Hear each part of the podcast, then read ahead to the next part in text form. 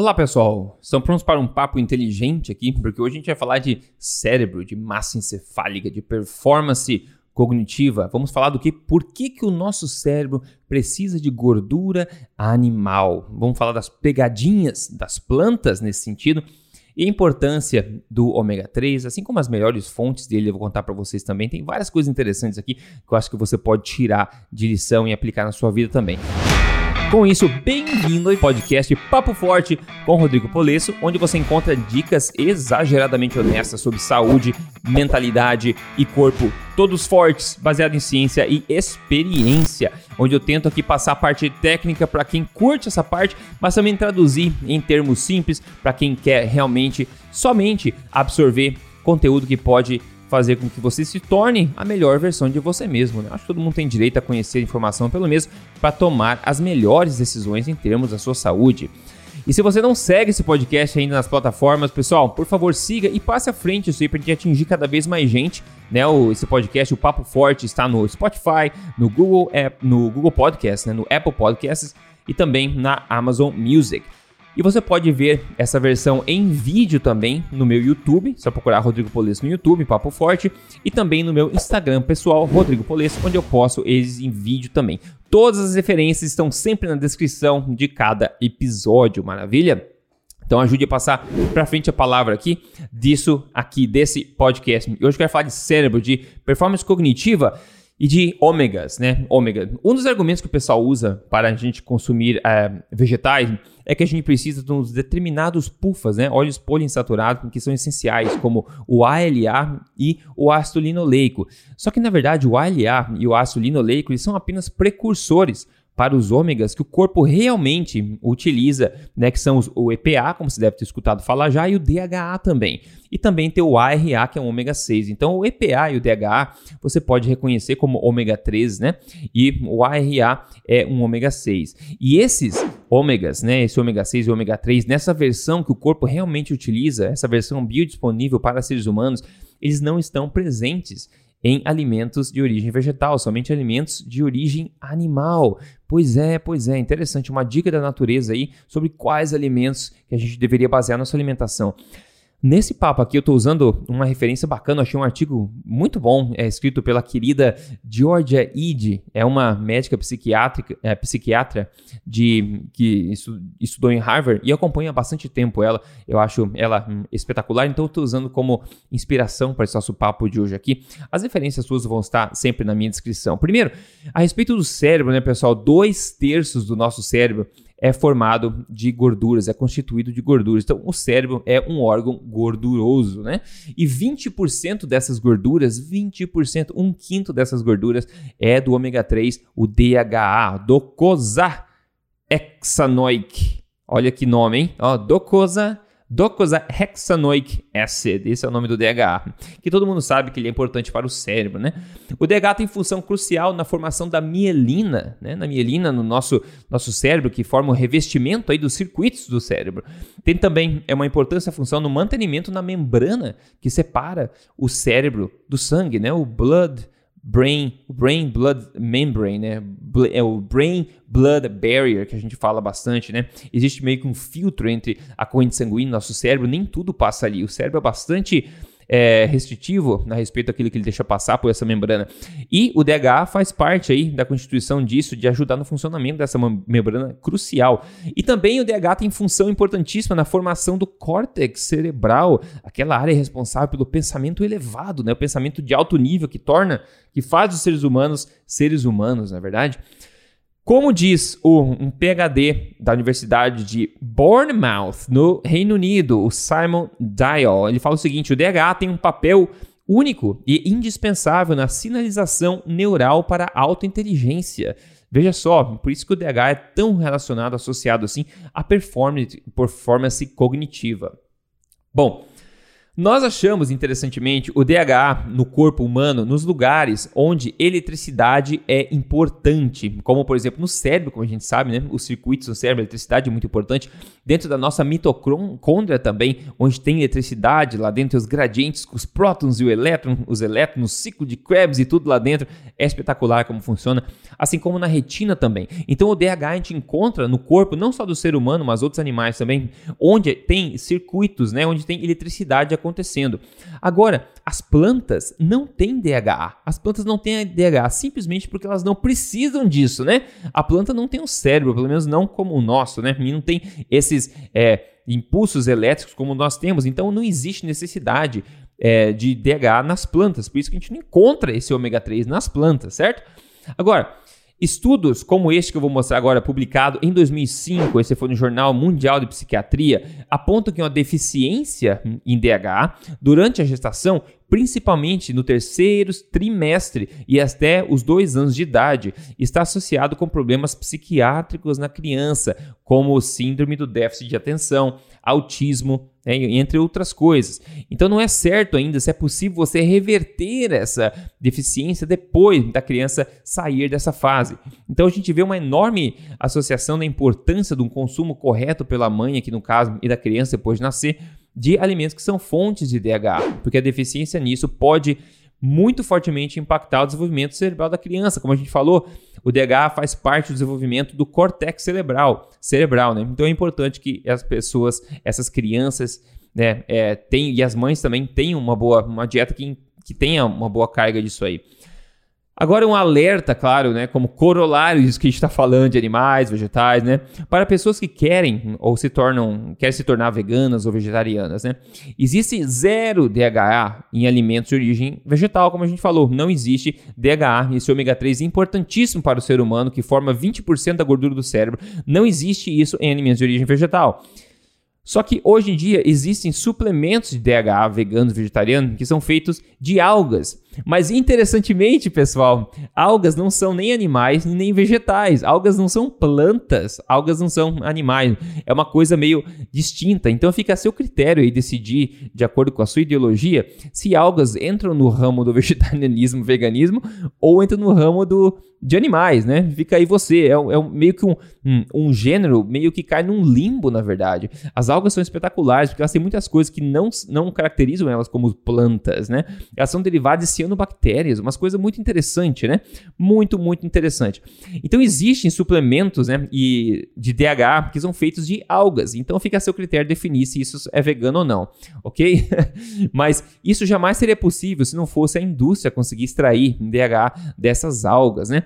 Mas ainda assim, a biodisponibilidade disso também ainda não é conclusiva. E comer essas algas também é uma coisa que a gente não pode contar, porque a gente não sabe da biodisponibilidade do DHA ao se consumir essas algas, né? E pessoal, comer algo em quantidade também não é a melhor coisa do mundo, eu imagino, né? Então vamos pensar, no mundo natural seria muito difícil que as pessoas é, baseassem a alimentação, tivessem um acesso muito fácil a grande quantidades de, de algas como fonte única de DHA, não é verdade? Então vamos lá, então fica esse alerta, tá? O ômega 3 que existe em nozes, em linhaça e etc, como muitos veganos vegetarianos gostam de falar, eu pego o ômega 3, a linhaça das nozes. Bom, este ômega 3 é o ALA, o ácido linolênico, né? É o ALA, um precursor de DHA. O problema é que a maioria dos estudos mostram que o corpo consegue converter menos de 10% desse ômega 3 do ALA para o DHA que o corpo tão gosta, né? Então, que é tão necessário ao corpo humano. E note que alguns estudos ainda mostram uma taxa de conversão de 0%. Pois é, ah, o importante é notar que o corpo tem uma grande, grande dificuldade em converter o ômega 3 das plantas, o ALA, em DHA e EPA, pessoal. É muito baixa essa taxa de conversão. Então, se você tem uma alimentação baseada em plantas, você já fica bastante limitado nessa questão do DHA, de novo, que é importante para o cérebro, e também do EPA, que também é um, é um ácido graxo anti-inflamatório, né? Então, vai de 0 a 9% somente a taxa de conversão que o corpo consegue aí, transformar o ALA no EPA e no DHA, tá? No, o DHA é menos ainda que o EPA. Bom, Outro ponto é que ômega 3 também são altamente oxidáveis, né? eles são gorduras poliinsaturadas com ligações covalentes duplas, tem duas ligações covalentes. Então, muito cuidado com suplementos de ômega 3 também, porque muito facilmente eles são oxidados, eles são gorduras muito instáveis. Então, é sempre melhor você consumir eles de alimentos de verdade, né? Que são alimentos de origem animal, como a gente vai ver, não alga ou linhaça ou outras oleaginosas ou suplementos questionáveis, ok? Agora, outra coisa interessante, estudos mostram que os níveis de EPA e DHA em vegetarianos e veganos são consistentemente mais baixos do que pessoas que comem alimentos de origem animal. Um estudo publicado em 2005 no Jornal Americano de Nutrição Clínica observou que os níveis de DHA em vegetarianos são 31% mais baixos que pessoas que não são vegetarianas. Em veganos, incríveis 59% mais baixos do que pessoas que são onívoras. Então, de cara, a gente vê níveis de DHA e EPA muito mais baixos nessas pessoas que se abstêm do consumo de alimentos de origem animal ou de carnes no geral, né? Interessantemente, esse estudo também mostra o seguinte, que o corpo parece conseguir produzir uma certa quantidade de EPA e DHA que é necessário no longo prazo. Então, o corpo não fica sem esses ácidos graxos. Porém, ele consegue produzi-los, né? Só que ele consegue produzir somente uma quantidade X desses ácidos graxos, que é muito abaixo das pessoas que consomem, né? Pessoas que não são vegetarianas. Então, apesar de você não vir a falecer por causa da falta de DHA EPA, né? Que você sem DHA você não é um ser humano, você não existiria. O corpo consegue fabricar esse ácido graxo é importante né, de, de algumas formas, só que a máxima capacidade de produção dele ainda deixa seus níveis muito mais abaixo de pessoas que consomem alimentos de origem animal. Bom, no caso de, de, bebês e crianças até dois anos, né, os experts não recomendam que você conte somente com essa capacidade do corpo de fabricar esses ácidos graxos e que você precisa se alimentar desses ácidos graxos de verdade. Não dá para contar que o corpo da criança ou do bebê consiga gerar esses níveis mínimos para se obter um desenvolvimento correto do cérebro, entre outras coisas. Né? Pois é.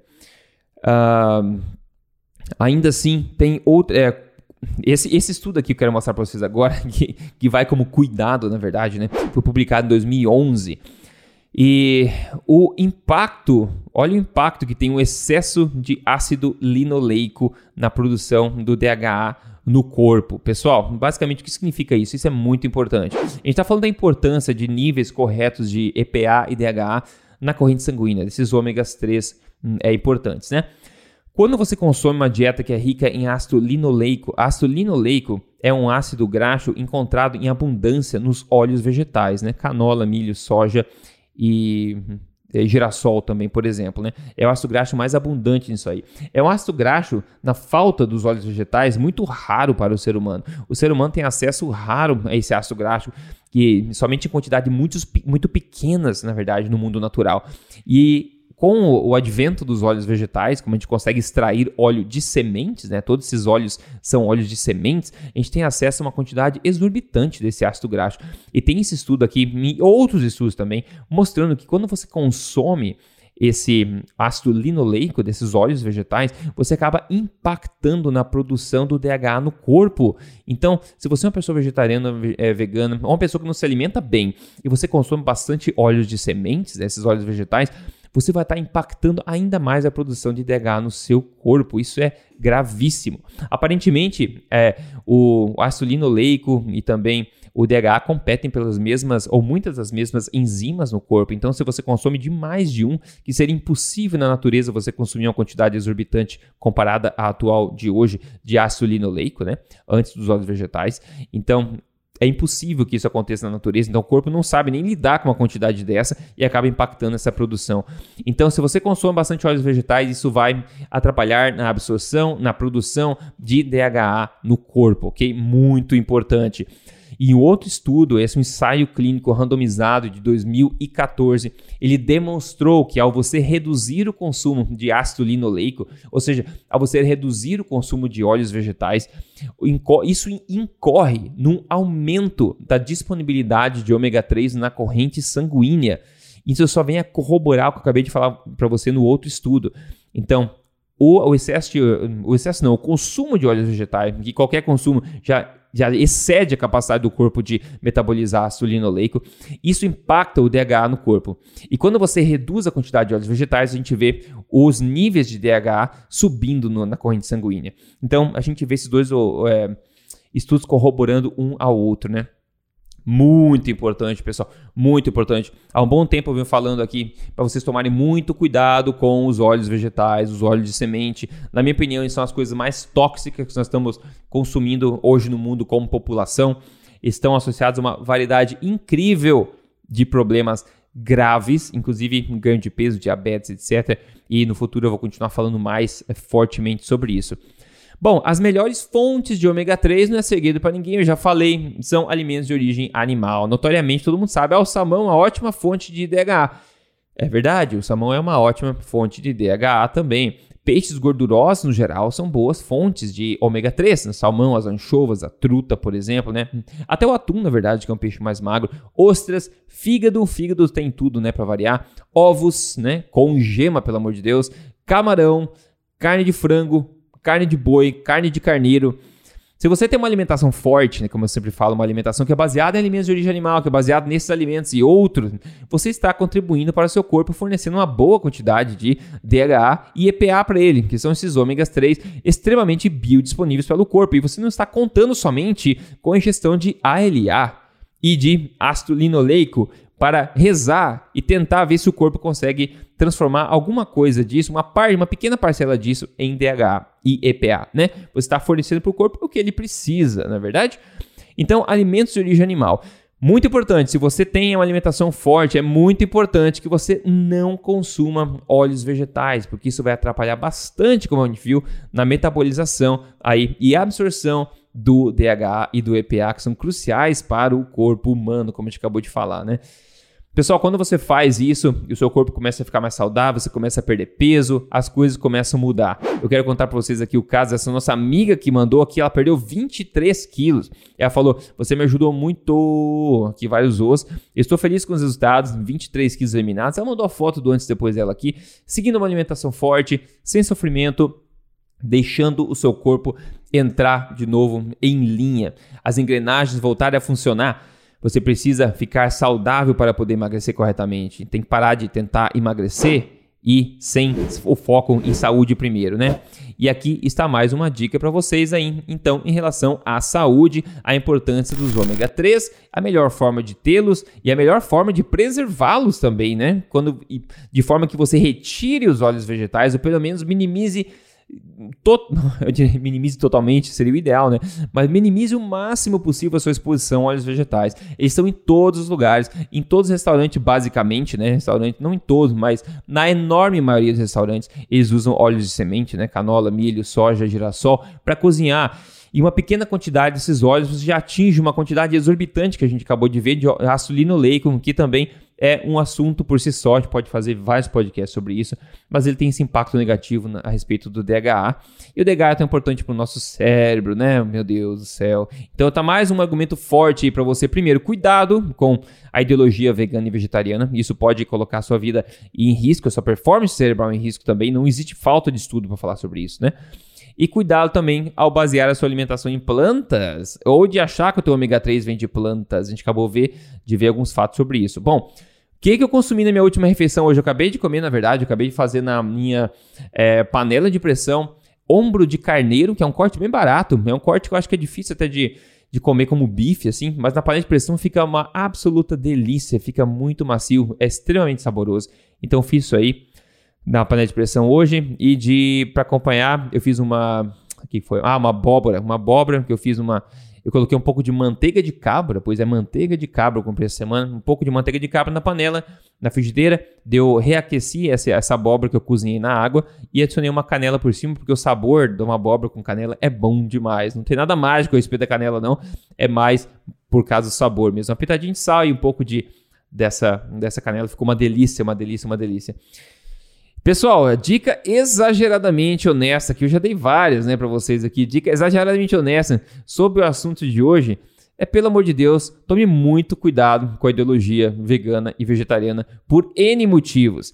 E se tem um motivo em pauta de hoje aqui é a importância desses ácidos graxos ômega 3 para o seu cérebro, sua performance cognitiva, para o bom desenvolvimento de bebês e de crianças, o desenvolvimento do córtex cerebral. Se você não tem uma ingestão correta de DHA e EPA, você pode impactar bastante negativamente nisso. E se você tem uma ingestão correta disso e você ainda por cima consome óleos vegetais, você está fazendo um desfavor para você mesmo. Então não conte com alimentos de origem vegetal para suprir nutrientes que estão disponíveis somente em alimentos de origem animal. Ok? É basicamente isso, pessoal. A natureza é muito clara nas dicas que ela dá pra gente de onde tem que vir a nossa nutrição. E é por isso que a alimentação forte é fortemente embasada em alimentos de origem animal, porque tá no nome, alimentação forte, né? Se fosse alimentação fraca, eu diria o oposto para vocês, é verdade? Maravilha, pessoal. Espero ter sido útil para vocês. As referências estão todas aqui na descrição disso aqui, do, do podcast, desse episódio.